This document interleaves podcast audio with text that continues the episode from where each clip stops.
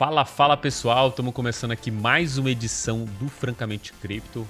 Hoje sem convidados especiais, mas como sempre aqui com co-hosts muito especiais. Você já está acostumado do meu lado direito aqui para essa batalha nesse ringue, Rony Schuster. E aí, Rony, tudo certo com você?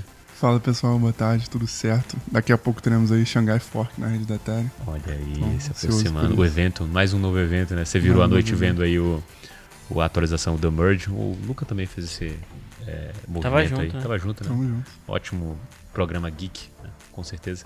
Mas diga lá, você, Luca, tudo bem com você? O famoso Lúcio Carlos aí, dos podcasts. O que, que você me conta de bom aí? Vamos falar de futebol? Não, não, quero, Aí é não quero falar de futebol, não. Tá cara. bom. Eu, eu, eu achei romântico passar o merge vendo com, com o Rony, assim. Bom, mãozinha bom. dada. Tinha um pandinho, né? Fiquei um um pandinho Ah, lá. era um negócio mais fofinho. Maravilha, pessoal. Bom, infelizmente, acho que não tem tanto a ver o episódio de hoje com isso, né? Mas não vou forçar a barra para dizer que tem a ver. Não tem nada a ver com isso. A gente vai tratar hoje sobre Web3, né? E principalmente é, uma pergunta aqui que o, o- Luca é, colocou na mesa, né? Será que o futuro chegou? Será que o Web3 é, vai chegar, está chegando antes do que a gente espera? E acho que antes da gente entrar no tema, acho que é bom para o ouvinte aqui, barra telespectador, entender do porquê surgiu essa ideia. Eu sei que você teve aí um momento de usuário de Web3 em que você se tocou que, meu Deus, as coisas estão acontecendo, elas estão evoluindo, e isso aqui está evoluindo para uma user experience melhor. E acho que melhor do que tudo você contar aí como é que foi essa epifania para você chegar nesse tema de hoje do podcast. É, tiveram dois momentos, na verdade. O primeiro deles foi um evento que foi até o, o Harada que me chamou pra ir. Um salve pra ir, Harada, se você estiver ouvindo. É, e, e era um evento sobre o, o Lens e o Flick aqui em São Paulo. Foi organizado pela é, Ethereum Samba, acho o nome da organização que organizou o evento. É, e, e lá foi, foi um evento bem interessante, um evento focado para dev, é, em que eles mostravam alguns dos toolings que eles estão montando para não apenas tornar a experiência de Web3 para desenvolvedores mais fácil, como é, também dar exemplos do que, que eles estão fazendo, né? Então, é, no caso do Flick, ele, ele serve para você fazer o hosting de, de arquivos de forma mais fácil. Então, ele deixa ele torna mais fácil você, por exemplo, subir um arquivo para o IPFS, que é o que a grande maioria da, da galera usa hoje em dia, ou sei lá, se você quiser Filecoin ou outras funcionalidades, eles vão integrar também a, Acache, se você precisar fazer algum tipo de computação, enfim. Eles estão construindo um tooling muito interessante para dev que está buscando entrar nesse mundo de Web3. É, e teve também da Lens, né? Que a Lens, é, para quem não conhece, é uma, um protocolo base para redes sociais. Ela em si não é uma rede social, mas ela é um protocolo base para redes sociais. E é bem interessante esse conceito, a gente vai até entrar um pouco nele ao longo do podcast, então não vou acabar, vou acabar não spoilando ele aqui. Mas o, lá no evento, o cara codou na nossa frente um aplicativo pro Lens, uma rede social. é, e juro, se ele escreveu 20 linhas de código, foi muito. Foi absurdo. É, é absurdo como quão, quão fácil é você construir com a Lens e, e isso pode abrir espaço para você ter N coisas. Assim. Acho que é, o fenômeno da rede social ele é muito forte. E quando você começa a ter um conteúdo legal, o seu sua rede social estoura. Acho que um exemplo, um exemplo recente disso para mim é o TikTok, por exemplo. O TikTok, é, pô, de uns 3, 4 anos para cá, estourou. Virou um negócio, um fenômeno mundial. É, tem um formato muito diferente do que a gente estava acostumado com redes sociais antes do TikTok. E, pô, hoje grande parte das pessoas mais, mais jovens, assim, estão sempre usando o TikTok. Na verdade, acho que o TikTok pode ser a re- rede principal de muita gente hoje em dia. Que, que eu acho muito doido, porque o TikTok é só de vídeo curto, né? E muita gente acaba usando isso como rede social principal. Enfim, a, a ideia é, se você tem uma, uma plataforma tão fácil para você conseguir desenvolver, desenvolver sobre, é uma questão de tempo para você desenvolver um TikTok ali em cima, sabe? Algo que vai estourar e, e- enfim. É, então, o primeiro momento foi esse. E o segundo momento foi quando eu tava brincando com o meu ENS, é, benedete.eth, e tava vendo algumas funcionalidades do ENS, inclusive a de você conseguir é, colocar algum conteúdo no seu ENS. Então você consegue hostear conteúdo no seu ENS como se fosse um domínio da internet normal, um DNS, que você consegue subir um HTML ali e aquilo ficar exposto para todo mundo. Então eu falei, cara, eu vou brincar com isso aqui, já que quando eu vou ler o- os textos do Vitalik, por exemplo, eu, eu coloco lá no meu browser vitalik.eth e abre o blog dele. Vou fazer o, o- um, um- teste e colocar alguma coisa no meu benedete.eth para quando as pessoas colocarem lá aparecer alguma coisa, né? E aí fui lá, fiz o HTML mais básico da minha vida. mais assim. Pô, HTML acho que nem, nem estudante faz aquele HTML ali. É, é- é um nível de, de, de HTML que acho que quem jogou Neopets sabe fazer melhor do que eu, porque no Neopets tinha como você personalizar a sua página da loja com HTML. E aí teve uma galera que ficou bem cracuda e, e sabia fazer HTML muito bem naquela época. Minha namorada é uma delas, assim, ela, ela aprendeu. Ela, é- ela deve saber muito mais de HTML do que eu por causa do Neopets. Do jogo, entendi. Sim, é absurdo. assim. É, ela- acho que ela tinha uns 10 anos, assim, ela codava HTML que era um absurdo.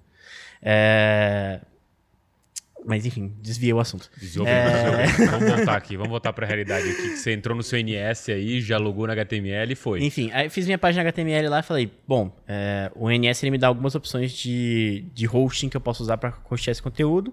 A mais fácil, de, mais fácil de, de usar é o IPFS. Então eu peguei, subi meu conteúdo pro IPFS, meu, minha página HTML pro IPFS, e ele me deu um hash. É, qual o problema do, do IPFS? Né? Você tem o- um hash para cada conteúdo único. Então, quando eu atualizar meu site, o hash vai mudar, eu vou ter que ir lá e atualizar meu NS, e pagar taxa, e vai ser um processo cansativo.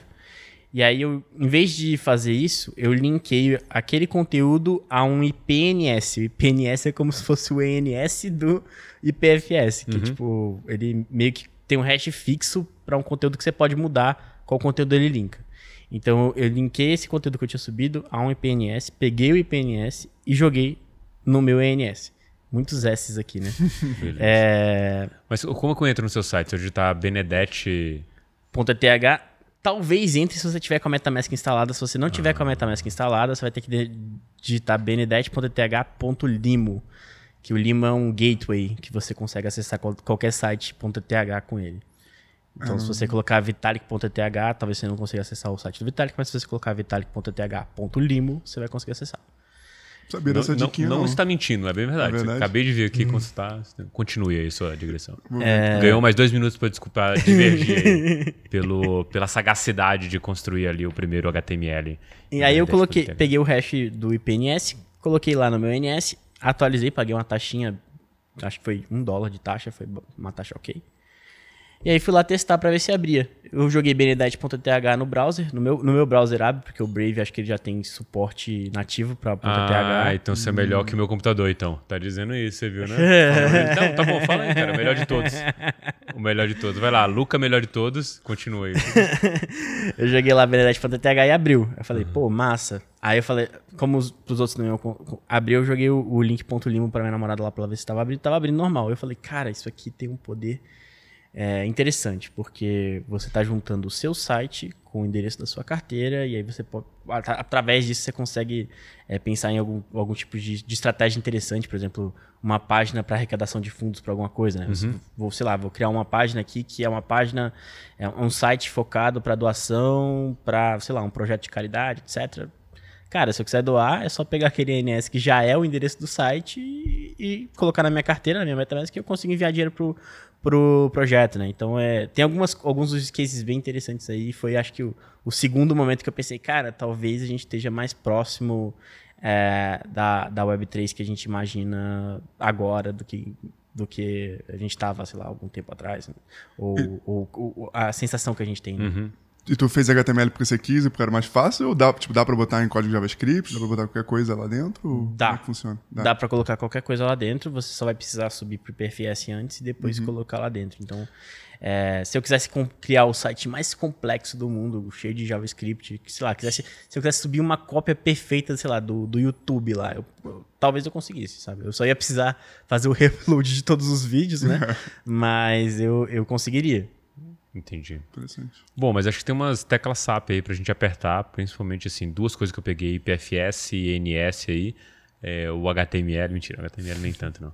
Mas é assim, você contou uma historinha aí é, interessante, mas acho que ainda é um negócio meio native cripto, né, total assim, né? Talvez a, a epifania que seja que tipo a gente nem tinha isso antes e agora é, a gente tem, né? Você tá dizendo isso porque você não viu a apresentação do Flick dos caras. Ah, entendi. A apresentação do Flick, lá nesse evento, o que, que eles faziam?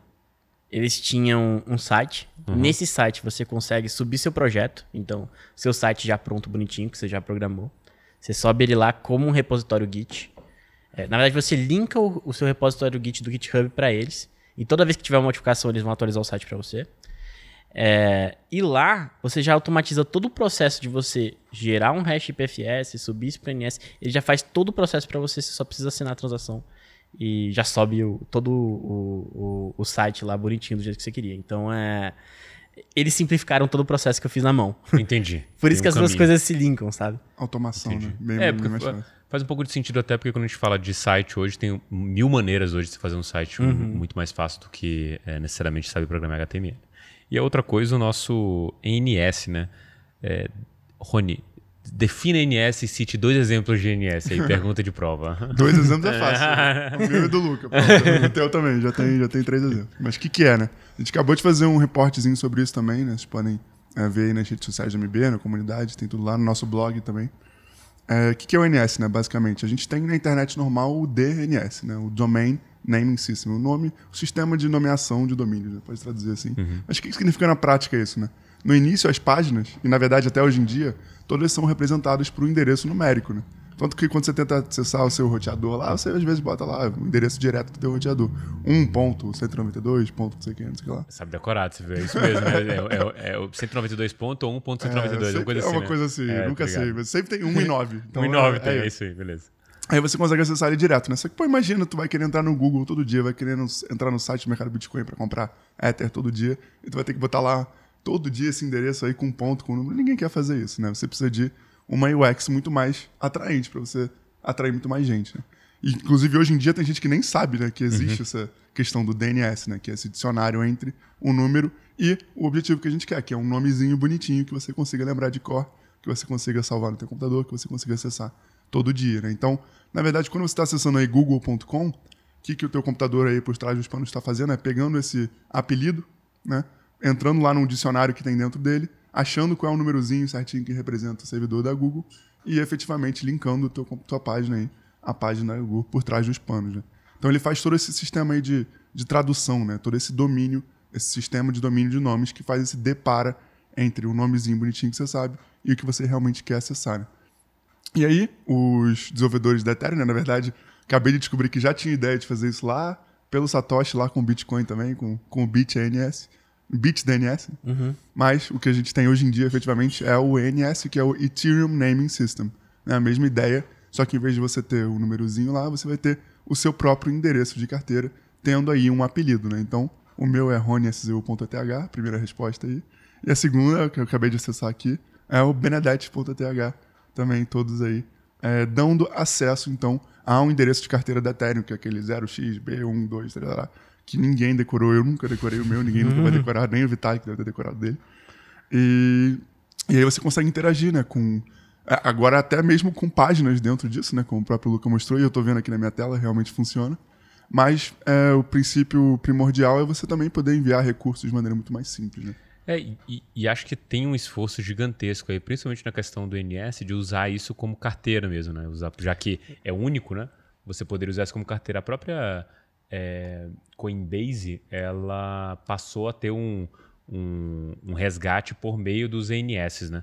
E tem algum caráter aqui de é, complicação nessa integração ou, ou é mais uma coisa do tipo é, essa adoção ela precisa é, que as pessoas é, o problema do ovo da galinha, né? Como não tem muita gente usando NS, eu não vou precisar fazer essa integração no meu site. E aí eu não faço, é, eu não compro NS porque não tem essa integração com sites, né? Existe uma complexidade técnica ou é meramente uma coisa de ovo da galinha? Cara, é, o- os desenvolvedores estavam pensando nessa questão de integração desde o princípio, porque o, existe a possibilidade de você integrar o NS a um domínio DNS. Então, se você é dono de um DNS, por exemplo, eu sou dono do lucabenedete.com. Eu posso linkar um NS ao lucabenedete.com. Eu posso ir lá no ns.domains, provar para eles que eu sou dono daquele DNS, falar, mostrar para eles o certificado e tal, que eu sou dono e tal, mostrar que tá tudo bonitinho. E aí eles vão emitir para mim um NFT que é da é, para quem é dono daquele DNS. E aí se alguém quiser mandar dinheiro para mim via Ethereum, é, ou algum rollup que, que utilize também o, o, o sistema de, de INS. Se eu não me engano, a Optimism já incluiu no, dentro deles também. É, vai poder mandar por, pelo meu DNS. Então, não existe nem a necessidade de eu comprar um domínio.eth se eu não quiser. Vamos supor que, por exemplo, tem uma empresa específica que queira adquirir um, um NS. E aí essa empresa, é, alguém já foi lá e já comprou uhum. o NS dela. Então, sei lá, eu sou o Google eu vou querer comprar o Google.th. No caso do Google, eles fizeram um outro sistema específico. Para empresa grande, eles têm um sistema uhum. específico. É, mas alguém já é o dono do Google.th. O que, que, eu, que, que eu tenho que fazer, né? O que, que eu posso fazer? Em vez de ir atrás do Google.eth, eu posso registrar o Google.com como um NS. E aí você abre as portas para que muito mais gente integre esse sistema uhum. é, já com o que já tem, né? Com o DNS que já tem, que já possui. Então é, é interessante porque com o NS você não só tem essa ponta de você poder roxar conteúdo e tudo mais, como você habilita pagamentos nativos, né? Você, pô, eu quero mandar dinheiro para a Wikipedia. A Wikipedia, para quem não sabe, ela não monetiza, né? Ela sobrevive exclusivamente de doações. Então, eu quero mandar dinheiro para a Wikipedia, eu não sei qual é o endereço de Ethereum da Wikipedia, tô, tô, tá difícil de achar no site, não sei. É, mas se a Wikipedia linkar o DNS dela com o NS, uhum. eu consigo mandar lá para o wikipedia.com, eu consigo lá e mandar meus ethers para a Wikipedia e, e, e, eles vão receber o dinheiro. Então, é, essa possibilidade de você integrar, ela é muito interessante e ela abre as portas para que a gente veja cada vez mais o, o, as grandes empresas entrando no Web3 ou, ou você é, trazer esse ganho de, de eficiência para coisas específicas que precisam dessa necessidade de você ter pagamentos integrados. Né? Então, acho que e-commerce é uma, uma, coisa interessante de você ter, por exemplo, é, até comércio P2P, né? Vamos supor. Tem algum, algum site em que você, sei lá, tipo um LX da vida, vamos supor que tem um LX Web3. As pessoas colocam lá os anúncios e tal. E aí, em vez de você perguntar para a pessoa a chave Pix, você pergunta, ah, me passa seu NS. Ou então o usuário da pessoa já é o NS, como é como é padrão para muitos, muitos protocolos hoje em dia, né? É, acho que o Zapper é assim, se você procura uma carteira pelo NS, vai aparecer lá, tal pessoa.eth, e aí você consegue ver o que tem na carteira e tal, e consegue interagir por ali. Então, é, é algo bem interessante e acho que tem muita, muita coisa que a gente pode fazer com isso. Tem uma coisa que me vem na cabeça quando a gente fala, principalmente sobre esse tema, e por isso que a gente queria, queria explorar ele aqui, que são essas coisas é, a gente está, óbvio, visualizando uma questão de UX aqui, né? O fato de você é, poder mandar para um domínio google.com ou uma wikipedia.com é uma grande vantagem, mas querendo ou não, ainda talvez seja um, um UX que seja é, não tanto para o usuário final. Pelo menos assim, estou tentando é, tá traçando um paralelo com a internet, que seria mais ou menos a ideia de que, beleza, agora nós temos o mouse, é, mas ainda assim eu não entendo todo. Eu não entendo por que, que eu vou usar um computador de fato a ponto de querer ter um computador, ou como se eu tivesse é, na internet a, a conexão é, de alta velocidade, né, de banda larga, e olhando para ela de uma maneira, eu ainda não tenho um aplicativo suficiente para usar para me fazer necessário aquilo de fato. E aí, é, quando eu olho para o NS, eu consigo visualizar uma utilidade muito clara, principalmente na questão é, do UX que você citou, que é trocar os números e letras por uma coisa que seja é, mais de alto nível, né? Um, um, palavras e coisas que façam sentido na linguagem humana. Só que quando é, eu olho é, para o que isso pode causar, parece um incremento natural, assim, esperado até, né? Porque a gente está olhando uma evolução de UX é, é, tranquila, é, no sentido de era preciso, alguém foi lá, o, o que é o, o dev brasileiro, o, o Van de Sand, né? Van de Sand, né? Uhum. É, ele é, tem essa ideia e coloca, mas é um, um, ganho, na minha visão, necessário, mas ainda assim incremental. Quando a gente está falando de é, UX, é, do ponto de vista da internet especificamente, aí tentando trazer o que os, as aplicações, tudo aquilo conseguiu inserir as pessoas, é, no mundo, na internet de fato, acho que as redes sociais foram é, um dos grandes saltos que a gente teve. Assim, o fato do nascimento do Orkut, do Facebook, tudo aquilo impulsionou as pessoas para dentro do que era essa internet. Muitas delas talvez considerem a internet hoje, talvez até como rede social única exclusivamente, um meio de comunicação daquilo é, para elas verem a vida das outras pessoas.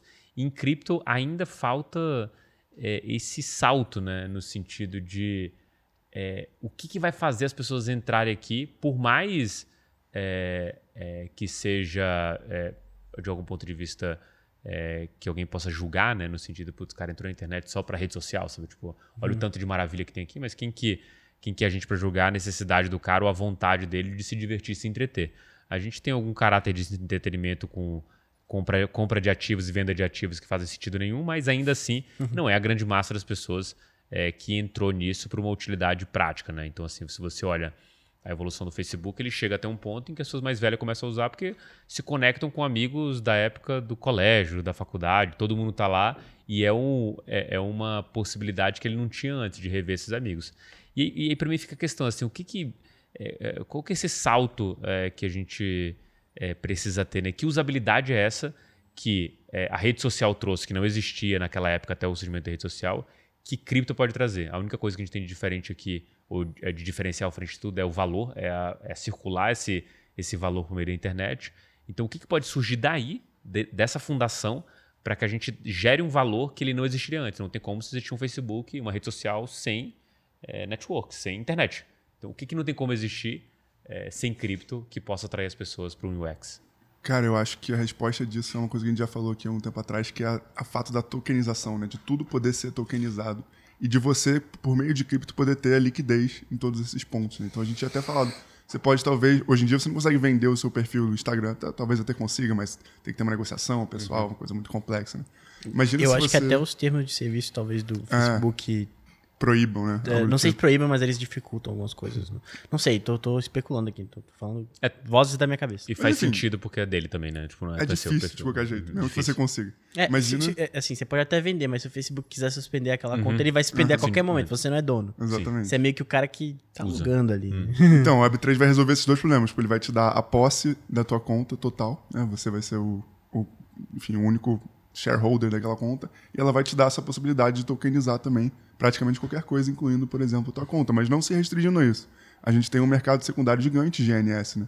Os NS lá de três dígitos, que são limitados a 999 mil, né? Enfim, tem que fazer a conta lá. Mas que são limitados, né? São NFTs limitados. Acabaram sendo vendidos por, por, né? por valores muito altos, especulativos e coisas do tipo, né? Então, isso mostra que a Web3 traz muita liquidez para qualquer coisa. Então, a gente pode, esse pode ser, e talvez vai ser, na minha opinião, o principal driver que, de inovação que a Web3 vai trazer aí para atrair pessoas para a internet de modo geral, né? para seu uso. É, eu queria dar um exemplo prático disso, e eu acho que eu vou acabar de lenspilar vocês aqui. velho. Vocês Que vão ficar isso, lenspilados. Lenspilado, boa. Temos uma nova expressão aqui no podcast. É... Que aí, falando do- mais, mais precisamente do, do protocolo Lens, né? O Lens é um protocolo base para redes sociais, ele não é uma rede social em si. O que, que isso quer dizer? Qualquer pessoa consegue construir sobre o Lens e aplicações diversas sobre a, a mesmo, o mesmo protocolo base. E nesse protocolo base, você compartilha a mesma pool de usuários, a mesma pool de seguidores, a mesma pool é, de posts, de, de tudo. Então, é, tá tudo rolando no protocolo base e você consegue adaptar como cada coisa vai ser exibida de acordo com a sua aplicação. Então, é, você tem um cenário em que as redes sociais não competem por usuários, porque todas as redes sociais compartilham a mesma pool de usuários, tá todo mundo usando o protocolo base, então como todo mundo usa o protocolo base, vira uma coisa é, muito mais de, pô, eu prefiro esse, este, aqui- esse, esse modelo aqui de, de, de usabilidade do que o outro modelo X. Então, sei lá, você pode criar dentro do, do mesmo protocolo base um modelo que parece com o Twitter, um modelo que parece com o Facebook, um modelo que parece com o TikTok, e todos eles, na verdade, são a mesma coisa por detrás. Você tem os mesmos posts, os mesmos seguidores, as mesmas pessoas falando. Você cria meio que uma Roupa diferente para cada coisa. Né? é uma roupa diferente para cada coisa, um cliente diferente, né? Falando de uma linguagem mais de dev, né? Você tem um cliente diferente para cada uma das coisas e cada cliente pode ter é, o, o recurso X que não existe num cliente específico, né? Vamos supor, acho que um, um problema muito recente que a gente teve é, no, no, no, assim, no mundo das redes sociais foi, por exemplo, o, a capacidade da rede social de influenciar em eleição, eleição ou coisa do tipo, e você ter a moderação da rede social favorecendo algum tipo de, de fala ou, ou é, fazendo com que um, um tipo de coisa se, se propague mais do que outro tipo, né? Um exemplo muito claro para mim, acho que foi durante a- as eleições, até as eleições brasileiras, vou ser preso agora, é, que, que o, o, é, o Elon Musk, ele, ele, ele é o novo CEO do Twitter, ele falou, né? A moderação do Twitter colaborou para suprimir a voz da direita e, e propagar a voz da esquerda no, na, durante a eleição brasileira. Aqui ele tem prova, tem um monte de coisa lá, Shadowban, os caras fizeram um monte de coisa. Porque a moderação é a moderação do Twitter. Dentro do Lens, você pode poder escolher o seu cliente. Então, se você não gosta de uma moderação de um cliente específico, você pode migrar para outro cliente. E aí isso abre espaço para que você tenha não só é, redes sociais de nicho, que aí eu acho que é uma coisa que, que, é, que é uma sacada muito legal, porque por que, que você não cria rede social de nicho, né? Eu, sei lá, vou criar uma rede social só para quem é, gosta dos jogos antigos do Mario. Pô, vai ter um. Você, tem um, um mercado muito pequeno, né? Uma, um- é um- um- uma, uma seita muito pequena de pessoas ali. um- um- uma cerquinha muito pequena que talvez para você moneti- monetizar você fique com pouco dinheiro se você não targetasse uma, uma audiência mais geral. Como, como no Lens você acaba compartilhando essa pool de usuários, as redes sociais elas não competem e elas podem se especializar para coisas muito específicas. Então você pode ter a rede social dos caras que gostam de Mario, você pode ter a rede social dos caras que gostam de Super Smash Bros.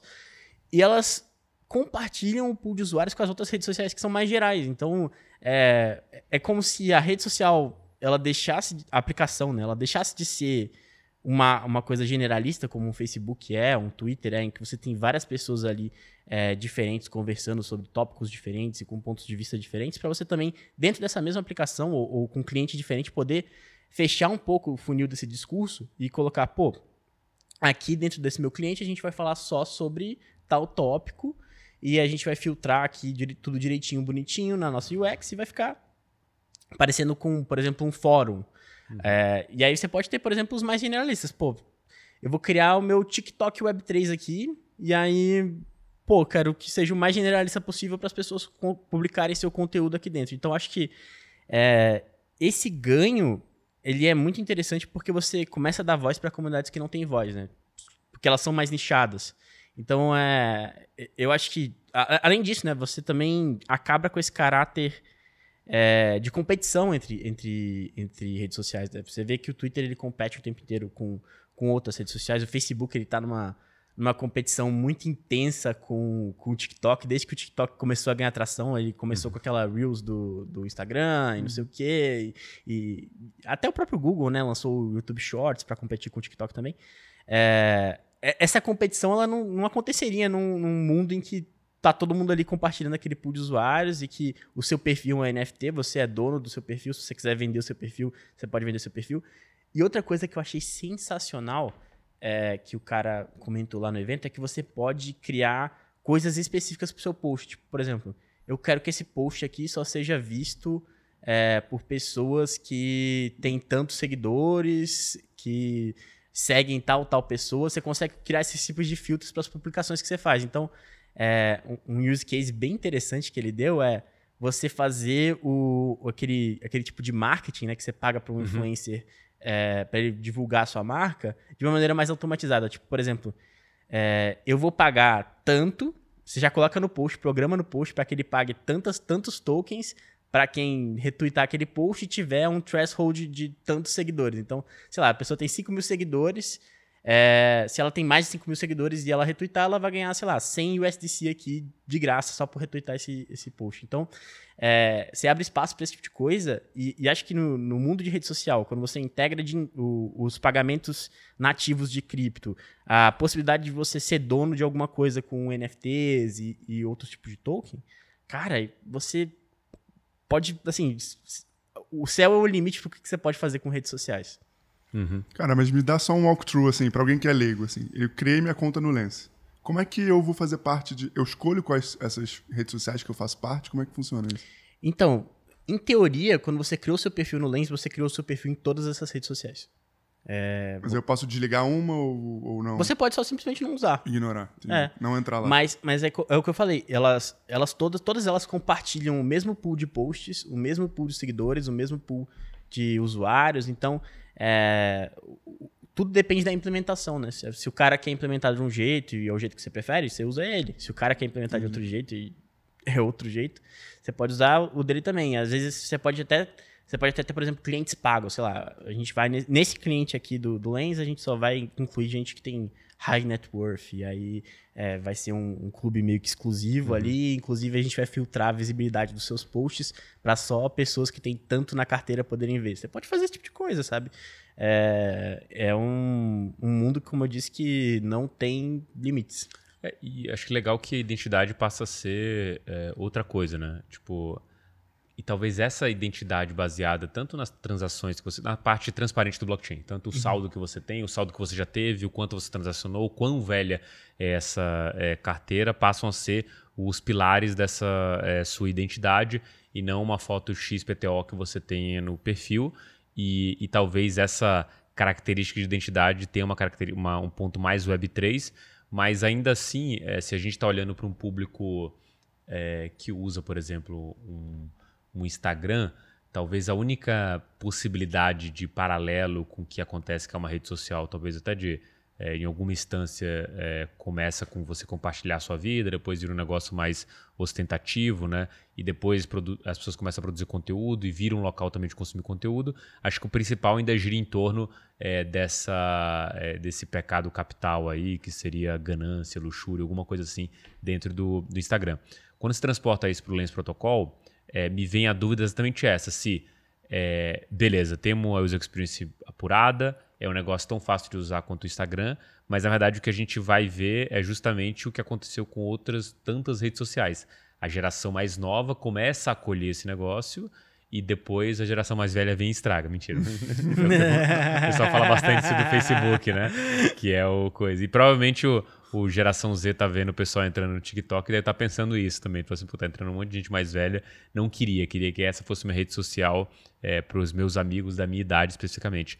Mas para mim parece fazer muito mais sentido é, o Lens Protocol é, atingindo mais pessoas no momento que você tiver mais uma mudança geracional em que esse cara que está é, hoje lá, que entende muito bem o valor é, do dinheiro estando na web, no sentido de. Trazer um exemplo de um, de, um, de um, amigo meu que tem um filho, falou assim, cara, é, o meu filho começou a comprar cartão de, é, de é, PS5, aqueles gift card, no mercado porque ele levava isso online e lá ele fazia o que ele queria. Ele não conseguia fazer aquilo com dinheiro físico e tudo mais, mas com cartão ele conseguia vender e trocar por outras coisas, porque todo mundo. Aquele era um dinheiro virtual de fato. E aí, beleza, quando você tem esse cara chegando à necessidade ou a possibilidade de ter uma rede social, ele vai ter, ele vai ter muito mais vontade de negociar isso por valores, no sentido de. É, é, porque ele já fez isso e também, óbvio, a própria é, comunidade dele vai enxergar o valor disso, porque ele já entende o valor daquele bem digital e se tem uma rede social que consegue fazer isso, ele vai atingir.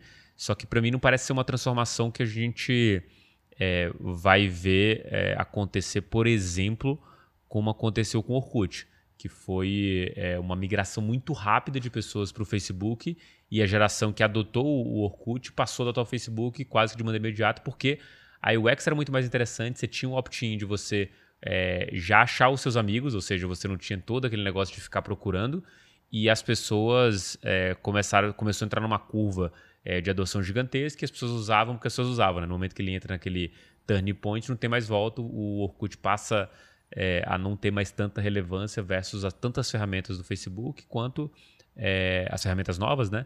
Quanto essa própria curva de adoção. É, mas eu queria ouvir a, a opinião de você, assim, a sua a gente vai precisar ter uma mudança geracional para o Lens Protocol virar a nova rede social? Ou você acha que tem potencial de acontecer essa mudança como aconteceu do Orkut para o Facebook?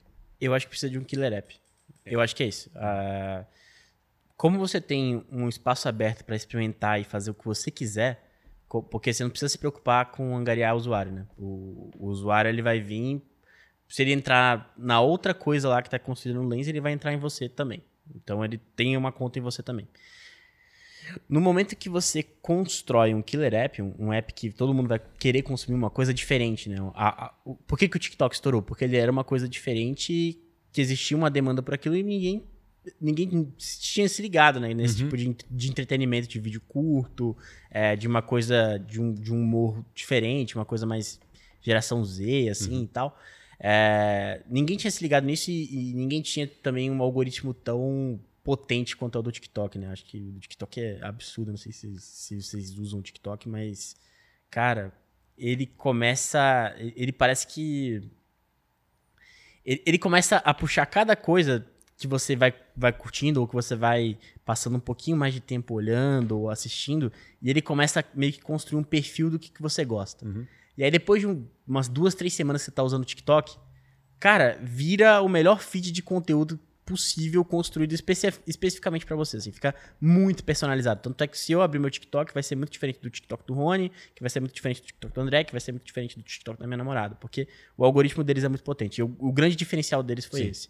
É, vai precisar nascer alguma coisa dessa de dentro do Lens, eu acho, para que isso comece a ganhar atração e, e você esteja.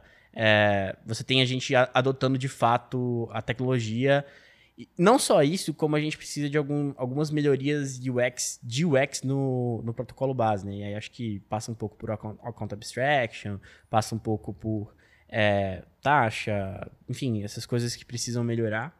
Mas a gente tem uma primitiva muito interessante, que é essa de você ter essa pool de usuários que todos os, os, os clientes ali compartilham e que o, o que você precisa ter é capturar uma audiência uma audiência interessante, uma audiência que é, encaixe com aquilo que você está construindo, né? Então, você pode desde criar um, um cliente mais fechado para uma comunidade nichada, até criar uma coisa generalista, até tentar construir, de repente, um clone de alguma coisa que já existe no Web 2. É, tem todo esse tipo de possibilidade. E isso é muito interessante, isso é muito legal, porque é, você traz toda a liberdade, toda a composabilidade, tudo aquilo que você consegue fazer na Web, do, na, na Web 3, né? Tudo aquilo que é bonito em DeFi, tudo aquilo que é bonito é, e, e, que a gente adora conversar aqui sobre, para o um mundo das redes sociais. E, e, e algo acho que até o Vitalik falou um pouco sobre num texto que ele publicou recentemente, né? Que ele, ele publicou um texto com, com o título é, Coisas que me empolgam no Ethereum. E acho que uma coisa que ele falou bastante foi sobre esses usos não financeiros do, do, do blockchain, né? E, e, realmente é algo muito novo e, e bem diferente, é, bem, bem interessante, tem um potencial legal aí. É, mas como eu disse, né, acho que com essa, com essa liberdade, é questão de tempo a gente construir um killer app a gente conseguir trazer esse onboarding. Mas vai passar muito por esse, essa questão do UX também. Cara, eu acho que o que você falou é totalmente verdade. A gente precisa de um killer app, mas antes é esse ponto justamente. A gente precisa ainda melhorar coisas no protocolo base. Né? Que é o caso de, por exemplo, Account Abstraction e outras atualizações também. Mas o AA está muito em foco agora, né? Porque é algo que é muito necessário. Né?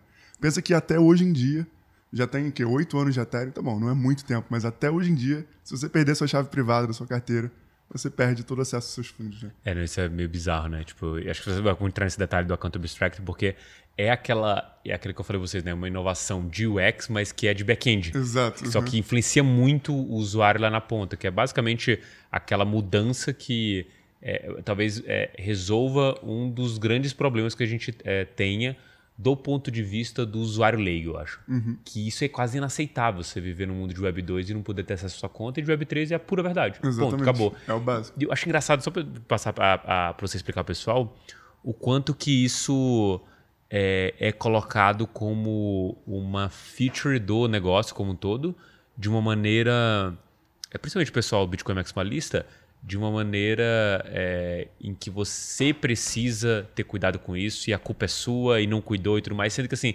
caras extremamente técnicos, uhum. é, rodados no mercado, podem cometer esse erro, uhum. inclusive na, no próprio erro de tentar se defender do tipo, ah, vou é, escrever aqui no papel e vou guardar, ou vou escrever num negócio que não deteriora, aí qualquer coisa acontece especificamente com aquele material e destrói. Tipo, não tem, porque não, é, o erro está nisso, não ter a Sim. possibilidade disso. Mas explica pra gente o que, que é o A, o Account Abstraction. E pode ser até, só um último exemplo disso, uhum. pode ser até um acidente, cara. Eu uhum. posso ter guardado lá numa placa de metal no meu cofre, se minha casa pegar fogo, se o prédio destruir, acabou. Não importa o quão técnico, quão melhor desenvolvedor do mundo eu seja né? Tipo, você tem que ter algum jeito de lidar com isso, né? E é justamente isso. E para várias outras aplicações que surge a ideia do A, né? O que, que é o OA, assim, bem, bem resumidamente, bem simples. Hoje em dia na Ethereum a gente tem basicamente dois tipos de conta. A gente tem as contas que a gente tem a chave privada, né? Que a gente chama de contas externas, digamos assim. É, que é o que a, gente, que a gente tem que fazer custódia, que a gente está acostumado a usar na MetaMask, etc e tal. E a gente tem os smart contracts, que também funcionam basicamente como uma conta. Eles podem ter um saldo, eles podem fazer transferências, eles podem fazer qualquer coisa que uma conta normal faz. E, na verdade, eles fazem até muito mais do que isso, né? Porque eles também podem ter qualquer tipo de código que você queira imputar lá com qualquer lógica que você queira fazer. Então a ideia do AA é simplesmente você acabar com essas contas externas, contas de chave privada, e tornar todas as contas, né, os smart contracts continuariam como smart contracts, mas as contas externas virariam é, também contas de smart contracts. Né? Então você não teria mais. Uh, você teria chave privada ainda, mas você teria outros jeitos de gerenciar essa chave privada. Né? E aí, um primeiro caso de uso muito claro, obviamente, é esse de social recovery. Né? Suponha, por exemplo, que, de novo, hoje em dia, se eu perder minha chave privada, eu perco acesso aos meus fundos. Mas supondo que eu tenha uma carteira com AA, eu posso, por exemplo, programar essa minha carteira para, caso eu não mexa meus fundos por um ano, alguma coisa assim, ou dois anos, provavelmente quer dizer que aconteceu alguma coisa comigo, né? E eu perdi essa chave, ou eu morri, eu estou no hospital, para que ela transfira os meus fundos, por exemplo, para a carteira do meu pai, ou para outra carteira minha, ou para a carteira do meu banco, que seja qualquer coisa, né? Então, essa já é uma primeira possibilidade que você tem de resolver esse problema. Mas pensa que você pode botar qualquer tipo de lógica de programação que você queira aí. Se você quiser falar, se eu perder minha carteira e não acessar por dois anos, manda isso para uma instituição de caridade, porque é o que eu quero deixar meu dinheiro depois. Né? Pode ser até, no futuro pode até ter smart contracts que são testamentos, né? Você uhum. vai ser até melhor do que um testamento normal, porque você vai já literalmente quando você, enfim, morrer, ele não tem como saber, né? Mas quando você efetivamente não acessar por um tempo, ele vai poder te dar esses recursos e mandar para quem você queira que ele mande. Né? E então essa aplicação do Social Recovery é isso, né? Você pode, por exemplo, dar permissão para alguma outra conta acessar seus fundos, caso necessário. Você pode dar permissão para várias outras contas em conjunto acessarem a sua conta, caso seja mais seguro. De novo, você pode programar qualquer coisa que você quiser. Então, a sua imaginação é o limite do que você pode fazer. E, e esse é um dos principais pontos que a galera da Ethereum está querendo implementar agora. Né? Eles estão com umas dificuldades de saber exatamente como vão fazer. E aí algumas aplicações nem esperaram e já começaram a fazer isso, né? A Rajan, por exemplo. Algumas é, outras aplicações já estão implementando a Account Abstraction. Mas a gente quer que isso vá para o protocolo base também, né? Mas enfim, outras coisas que isso vai melhorar também é a própria UX das aplicações, né? Às vezes você vai usar um, vai jogar um criptogame ou vai, enfim, fazer alguma transação mais complexa, você precisa ir lá toda hora no MetaMask botar até, assina. Até no próprio Lens você precisa disso, cara. Você vai fazer um post, você precisa assinar um negócio, é. você precisa... Assim, eles, eles fizeram uma maneira de você dar bypass nisso. Você precisa, se você der uma autorização para eles lá, eles não vão ficar te pedindo, eles vão só postar e tal.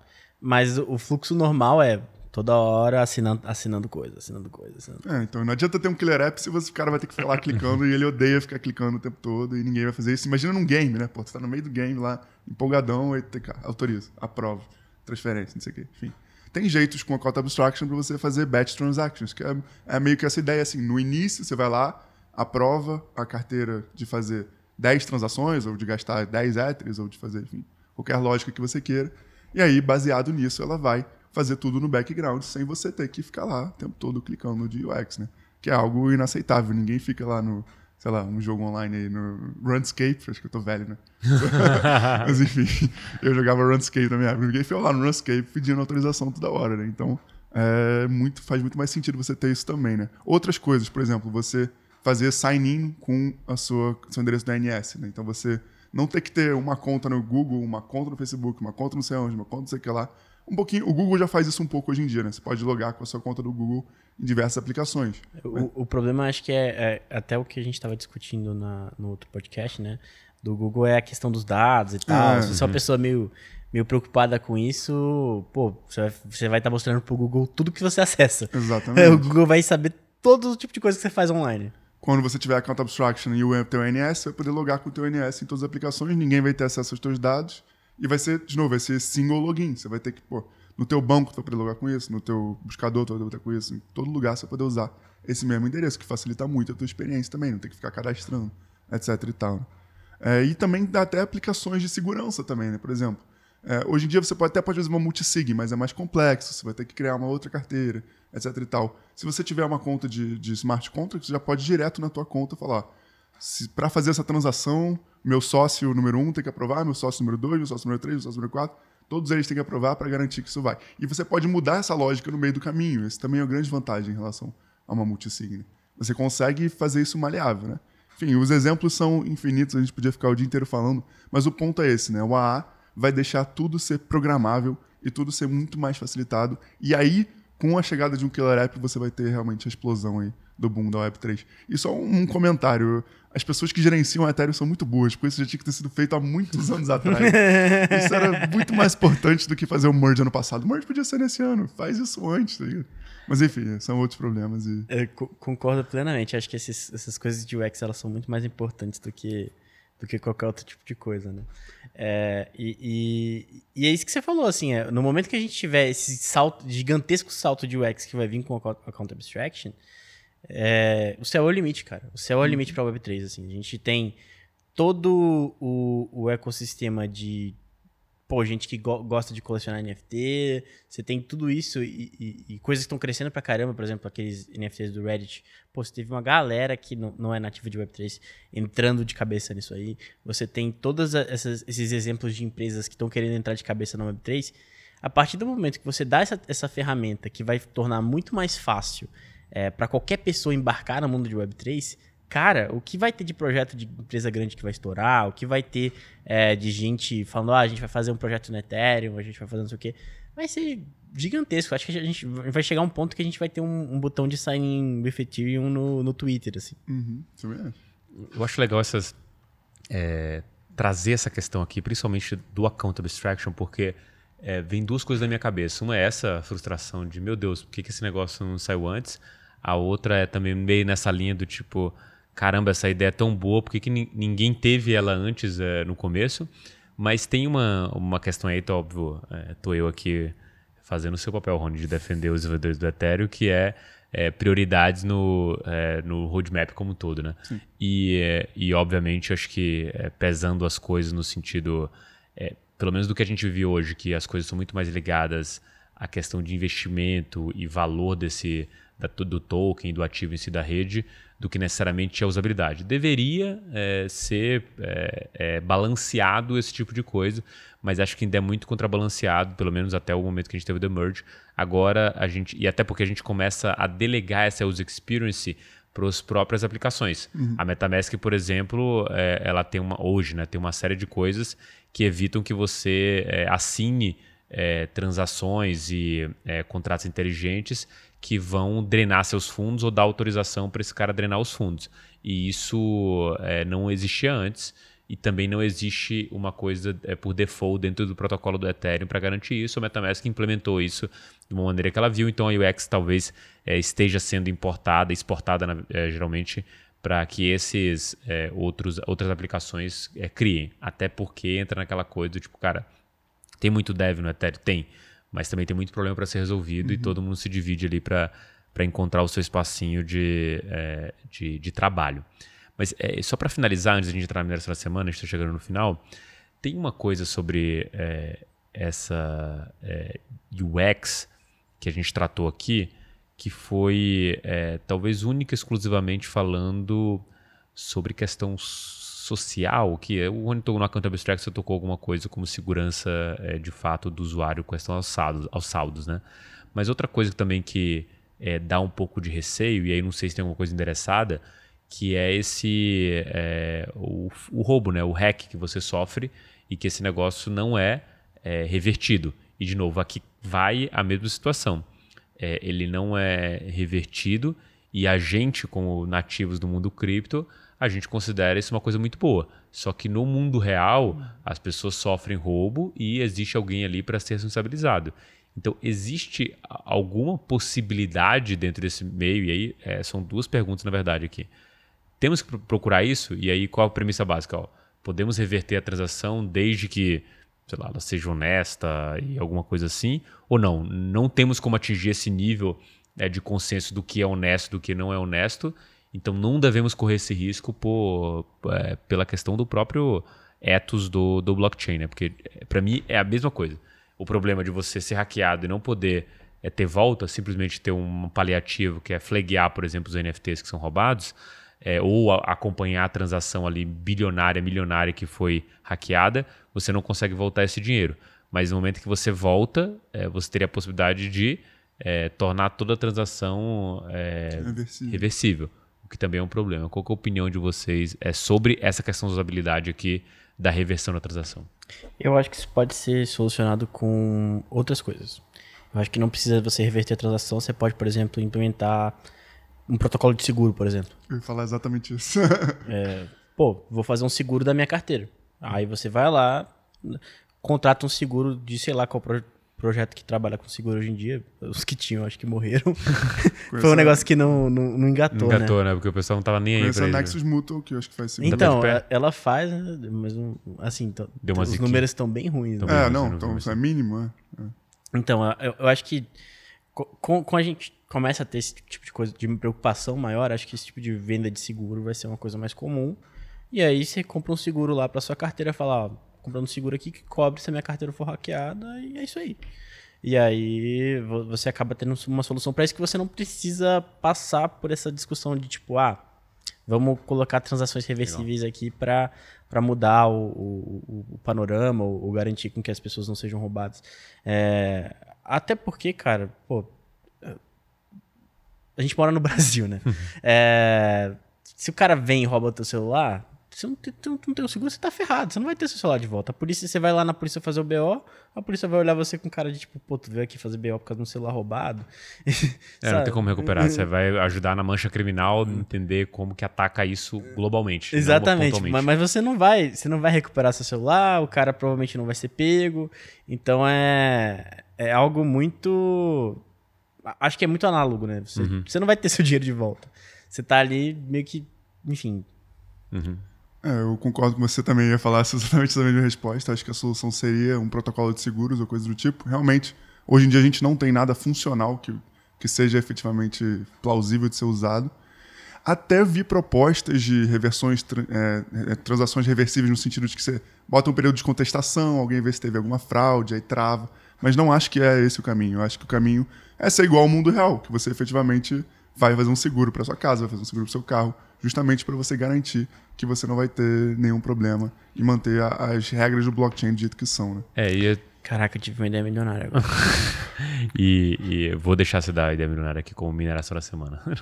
Mas o, é, nesse ponto até você tem um pouco de razão, assim, até quando você está falando do, das pessoas que é, querem rever o dinheiro, tem ó, óbvios casos em que nem o banco pode fazer alguma coisa pelas próprias diretrizes, né? Tipo, por exemplo, o, o golpe, tome cuidado, é, não sei se esse episódio vai sair depois do carnaval, né? mas no carnaval é, tem a troca do cartão, né? O cara vê tua senha, ele, ele impersona você de fato.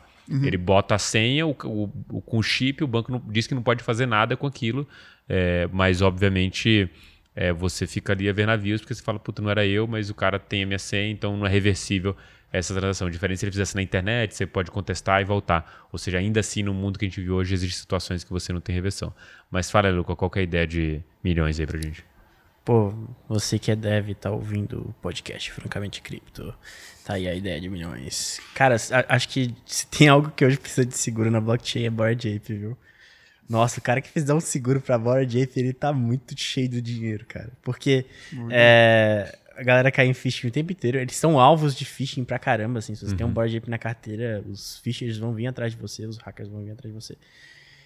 E, cara, é, é um negócio que custa muito dinheiro, né? A gente tá falando de um NFT caríssimo, muito, muito caro. Quem ca- acaba colo- colocando dinheiro nisso, pô, se perde, é um prejuízo gigantesco. Então, acho que o cara que criar um seguro pra Board Ape, aí, ele vai ganhar uma grana legal, assim, segurar, assegurar NFTs em geral, né? Uhum. Maravilha. Bom, acho que temos o episódio aí.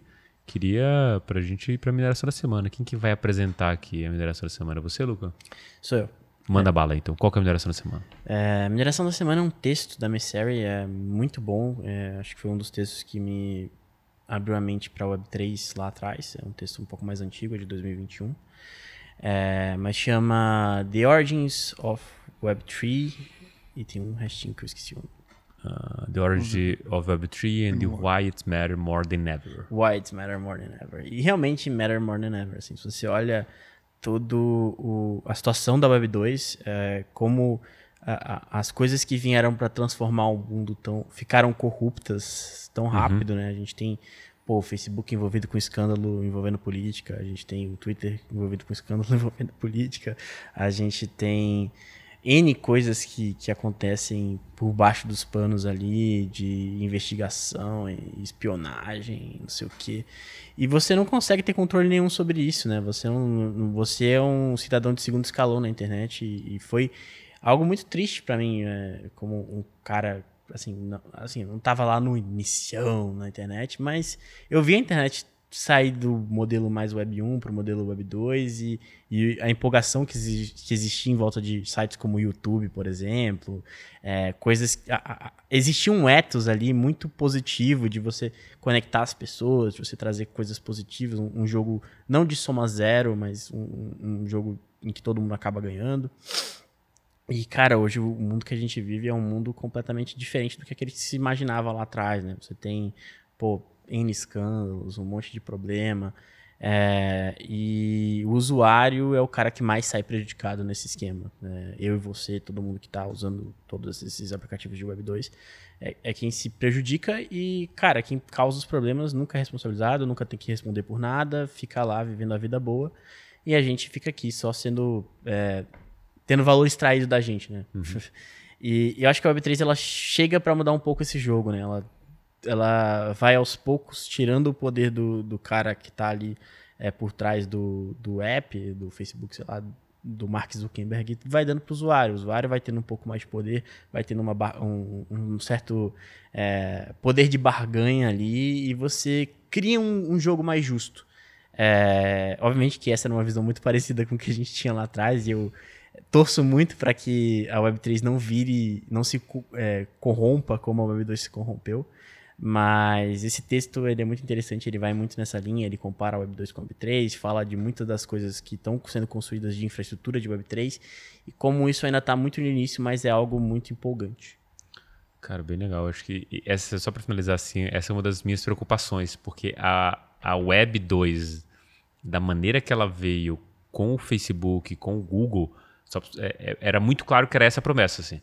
E além disso, o próprio Google tinha o slogan, o slogan né? É, Don't be evil, não seja mal. E ele tirou. Ele, não existe mais esse slogan de falar, hum. ah, porque agora eles são mal, não sei, mas é que agora é, é duvidar. é, é uma dúvida que, que resta, então eles não podem botar esse slogan, tem um backfire gigantesco, né? Mas acho bem interessante. Eu torço para que não seja, e acho que torço mais ainda para que não consiga ser, que é um pouco ah. de alguma. algum. É, alguma headline, não, alguma propaganda, algum é, descritivo de algum projeto de cripto que era isso, assim, we can't be evil, né? Tipo, uhum. não existe a possibilidade porque existem outros donos. Ainda acho que nesse exato momento que a gente se encontra, as pessoas ah, ainda podem tomar essa postura meio Web 2, mas talvez se aos poucos as pessoas forem demandando esse controle, vai ser realmente impossível isso acontecer. É, e eu acho que, que a Web3 ela tem um caráter tão mais aberto que mesmo que você tenha esses, esses, essas coisas que se corrompam com o tempo, é, sempre você vai poder construir uma coisa nova. Você sempre vai poder estar é, tá ali na sideline fazendo algo diferente, algo novo, algo que dá poder para o usuário. Então, é, acredito muito no ethos de cripto. É, tem algo que eu li que eu acho sensacional e essa frase fica na minha cabeça para sempre. Assim. Vocês, não sei se vocês conhecem o, a parada do, do, basilisco de Roku. Assim. Não, porra, agora. Cara, é, é um, um thread de um fórum de ficção científica que o cara propôs uma inteligência artificial que ia ser tão potente, tão, tão potente que ela é, começaria a penalizar humanos e não sei o quê. Enfim, é, é um, como se fosse o grande algoz da humanidade, assim, uhum. assim, basilisco de Roku. E, e os caras mais cabeção do mercado cripto falam assim, cara, a gente não não está construindo o basilisco de Roku aqui, a gente está construindo é, a fênix do éter que vai matar o basilisco de Roku. Assim. É uma coisa que, que fica no, no, no, fundo da minha mente, eu fico, caraca, sim, a gente está construindo sobre valores que de fato vão nos livrar desse, desse futuro maldito aí. Até me arrepiei aqui agora. Melhor, melhor terminar o episódio. Acho que melhor terminar. terminar Bom, maravilha com essa. É, é, um fórum de ficção científica? É, é bem legal. É, é, é, bem interessante, assim. Fica até como uma segunda mineração aí, quem quiser é, conhecer a história.